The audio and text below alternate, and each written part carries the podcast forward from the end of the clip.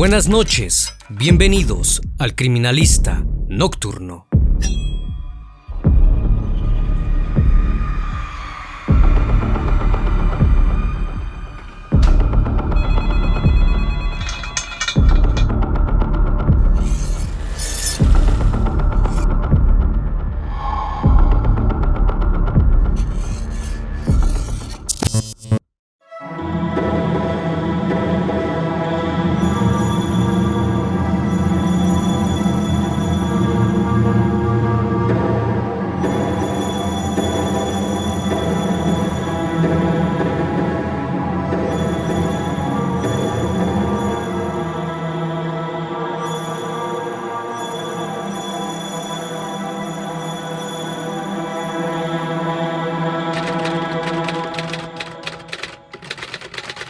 Año 2003, durante los primeros meses enero, febrero y marzo, en apenas 54 días, un sujeto acabó con la vida de seis personas, mientras que otras tres lograron escapar. Junto a la que los investigadores presumían era su primera víctima, se encontró un naipe, un as de copas. A partir de ahí, el criminal adoptó esa marca como propia para atribuirse los siguientes crímenes.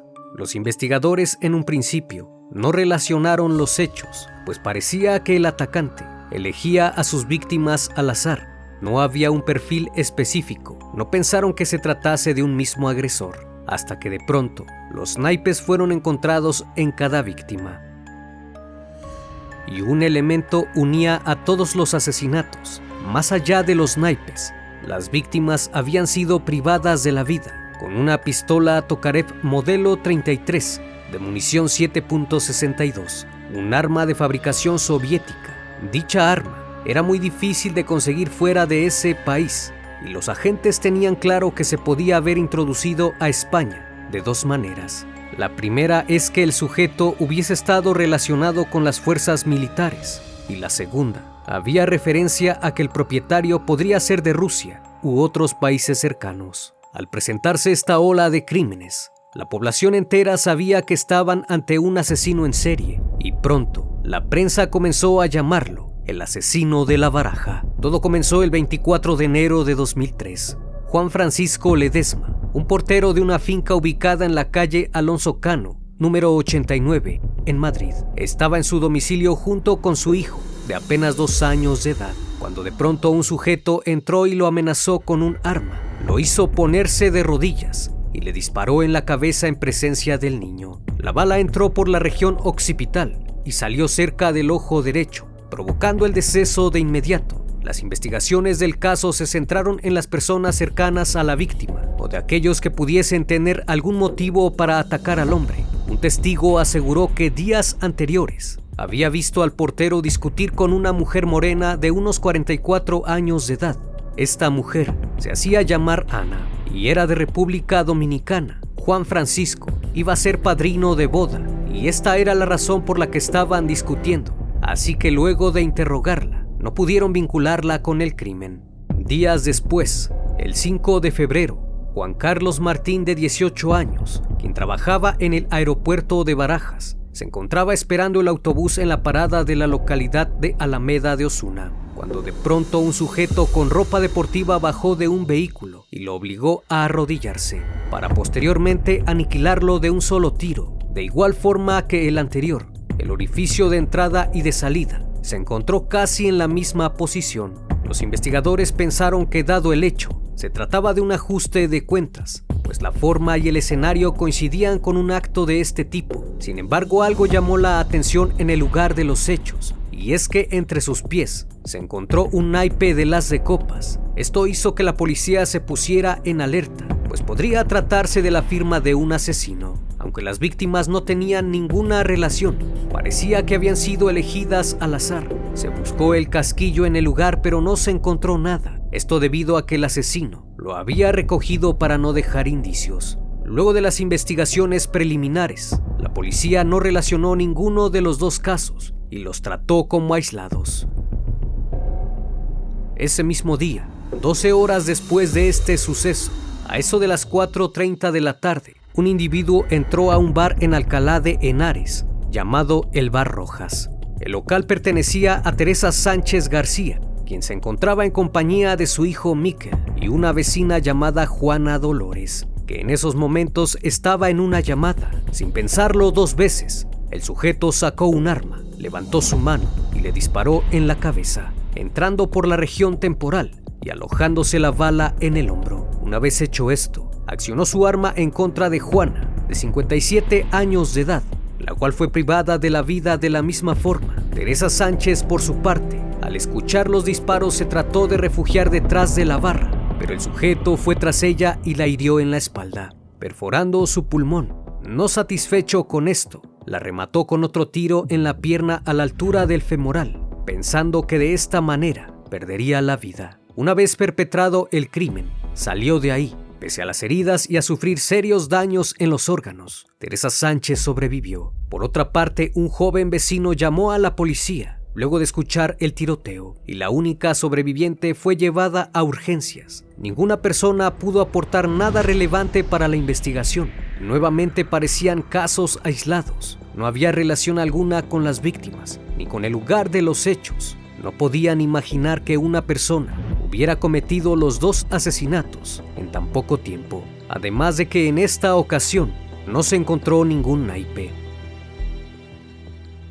Pasó un mes sin que se reportara un nuevo incidente, hasta que el 7 de marzo, en la localidad de Tres Cantos, situada al norte de Madrid, Eduardo Salas, de 27 años de origen ecuatoriano, y Anaid Castillo, su pareja, se encontraban platicando tranquilamente en la calle, en la avenida Viñuelas, cuando un sujeto se acercó y se paró a un lado de Eduardo y sin mediar palabra, accionó su arma en contra del joven. La bala se introdujo por la mejilla derecha y salió por la cervical. Después apuntó a la chica, la cual al verlo se paralizó y se puso en posición fetal cubriendo su cabeza con sus manos. Pero inesperadamente, el arma se encasquilló. El sujeto abandonó el lugar inmediatamente no sin antes dejar un nuevo naipe junto al cuerpo de su víctima, un dos de copas marcado con un punto azul, el cual representa a los amantes. Cuando la joven reaccionó, se dio cuenta que su compañero aún seguía con vida, así que llamó al número de emergencias y fueron auxiliados. Eduardo afortunadamente logró sobrevivir, aunque necesitó 150 días para poder reponerse del ataque. Después del suceso, y al encontrarse un nuevo naipe, las autoridades vincularon el caso con el de Juan Carlos Martín. En este punto, los investigadores empezaron a entrelazar los casos ocurridos temían que se tratase de un asesino en serie, el cual fue llamado el asesino de la baraja. Tres días después del suceso, se encontró el proyectil disparado a Eduardo Salas y fue enviado al laboratorio de balística para hacer su análisis y el examen determinó que los dos sujetos habían recibido un disparo con la misma arma, la cual fue identificada como una pistola Tokarev de fabricación rusa.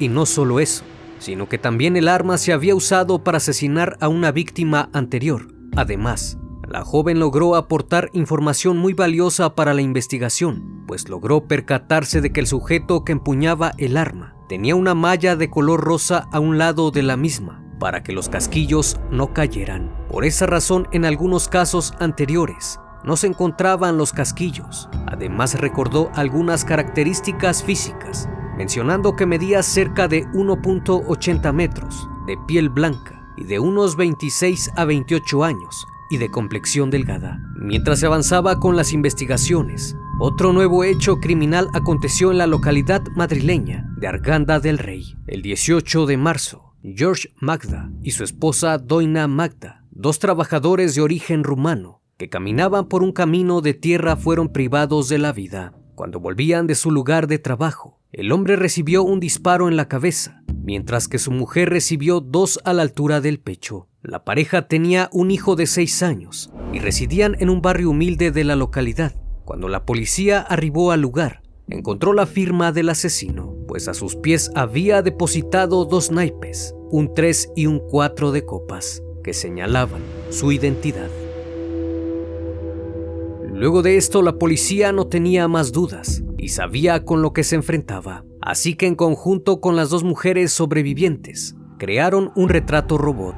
Los agentes cada vez tenían un perfil más elaborado, buscaban a un militar español que hubiese prestado servicio en la zona de los Balcanes o Rusia, hombre solitario y sin hijos, de físico atlético, cabello corto, cejas pobladas y que suele alterar su fisionomía. Para poder atraparlo, la policía abrió una línea telefónica para que la población pudiera proporcionar cualquier información que llevara a su captura. Sin embargo, este plan no resultó, pues cientos de personas llamaban a diario para proporcionar pistas falsas o para quejarse de cualquier otra cosa, incluso bromistas que aseguraban era el asesino de la baraja y que volverían a atacar. Y en los próximos días ya se habían recibido más de 2.000 llamadas y ninguna de ellas aportaba algo valioso. Una persona llamó y dijo que si querían conocer a la próxima víctima de la baraja, revisaran la cabina de donde estaba hablando. Los policías rastrearon la cabina desde donde había salido dicha llamada y fue localizada en la avenida María Auxiliadora, en la ciudad de Salamanca. Dentro de esta, solo había una foto de un vecino de la ciudad no tenía ni la más mínima idea de quién había colocado su foto ahí. El 22 de mayo, una nueva esperanza surgió, pues las autoridades detuvieron a un sujeto en Alcalá de Henares, que encajaba en el perfil. Se trataba de Francisco Javier Antoaño, el cual era portero de una discoteca y que había servido al país como militar, el cual tenía rasgos muy parecidos al retrato hablado. Entonces solicitaron la presencia de Teresa Sánchez, así como la de Anaíd Castillo, y les mostraron diferentes fotografías del probable sospechoso, y las dos señalaron que efectivamente era el sujeto que las había atacado. Este caso había llegado a su fin, y la policía se sentía satisfecha de haber encontrado al asesino. No obstante, días después se dieron cuenta que habían cometido un terrible error, pues el sujeto jamás había estado en los lugares donde se habían perpetrado los crímenes, y las mujeres dijeron a las autoridades que no estaban 100% seguras de que en verdad sea el sujeto y que era posible que se hubiesen equivocado. Al no tener ninguna prueba en su contra lo dejaron libre y la investigación otra vez no tenía un rumbo fijo. Entonces sucedió lo inesperado.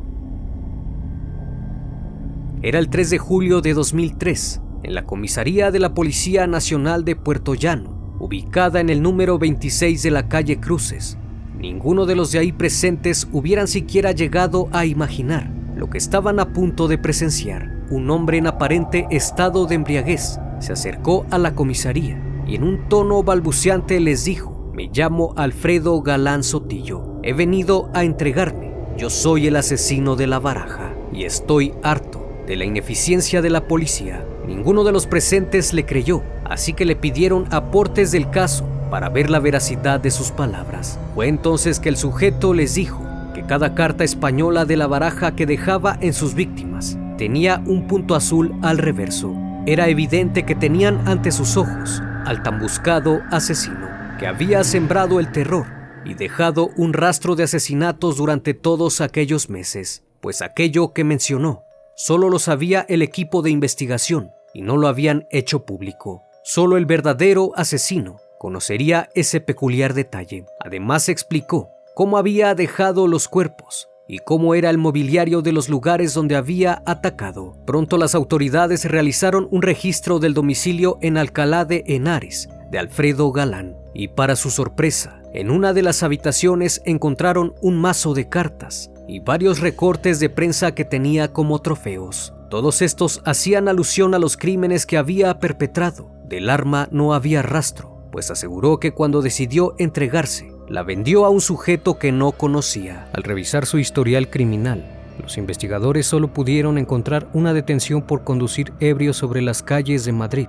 Lejos de eso, su historial estaba limpio. Lo único resaltable fue que este sujeto había sido parte del ejército español desde hace algunos años y sin lugar a dudas encajaba en el perfil trazado con anterioridad. Mientras el hombre se encontraba en la comisaría, dos oficiales acudieron a la casa de uno de sus hermanos para pedirle que lo acompañara, pues Alfredo había acudido bastante ebrio y lo estaban investigando. Miguel Ángel, su hermano, dijo que en la mañana habían estado bebiendo y que ya por la tarde tuvo que salir, pero cuando regresó, su hermano ya no estaba. Minutos después recibió una llamada de su hermana Inés, quien le dijo que Alfredo les había marcado y les había dicho que era el asesino de la baraja y que se iba a entregar. Cuando Miguel llegó a la comisaría, se llevó la gran sorpresa de que su hermano no mentía, pues además de confesar abiertamente sus crímenes, las investigaciones preliminares indicaban que era el responsable y ya tenían algunas pruebas en su contra. Nadie daba crédito a lo ocurrido, pues una confesión en estado de ebriedad tendría que ser probada con evidencias sólidas y concretas, así que se inició por saber quién era Alfredo Galán Sotillo. El individuo nació el 5 de abril de 1978 en Puerto Llano, municipio situado en la provincia de Ciudad Real, en Castilla-La Mancha. Alfredo era el cuarto de cinco hermanos. De pequeño, era un niño alegre y divertido, que siempre se portaba bien, aunque en la escuela era muy reservado, llegando a ser introvertido con el tiempo. Cuando cumplió ocho años, un evento provocó un cambio significativo en su carácter, pues durante el parto, donde nació su hermana menor, su madre falleció y los dejó huérfanos. A partir de entonces se convirtió en un adolescente muy conflictivo, que todo el tiempo buscaba pelear con los demás y molestarlos. Su conducta lo llevó a que nunca terminara sus estudios superiores. Cuando cumplió 20 años,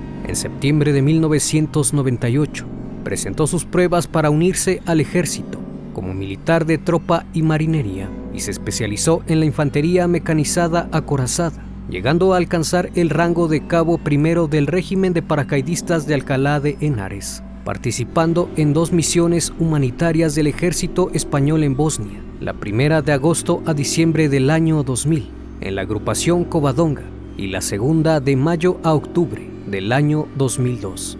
Durante uno de los dos periodos que estuvo en Bosnia, adquirió de forma ilegal una pistola Tokarev TT-33 de fabricación rusa y 200 cartuchos que logró ocultar al interior de un reproductor de video que hizo llegar a España. Una vez finalizadas las misiones humanitarias, regresó a su país. Sin embargo, su familia lo notó extraño, pues había cambiado demasiado.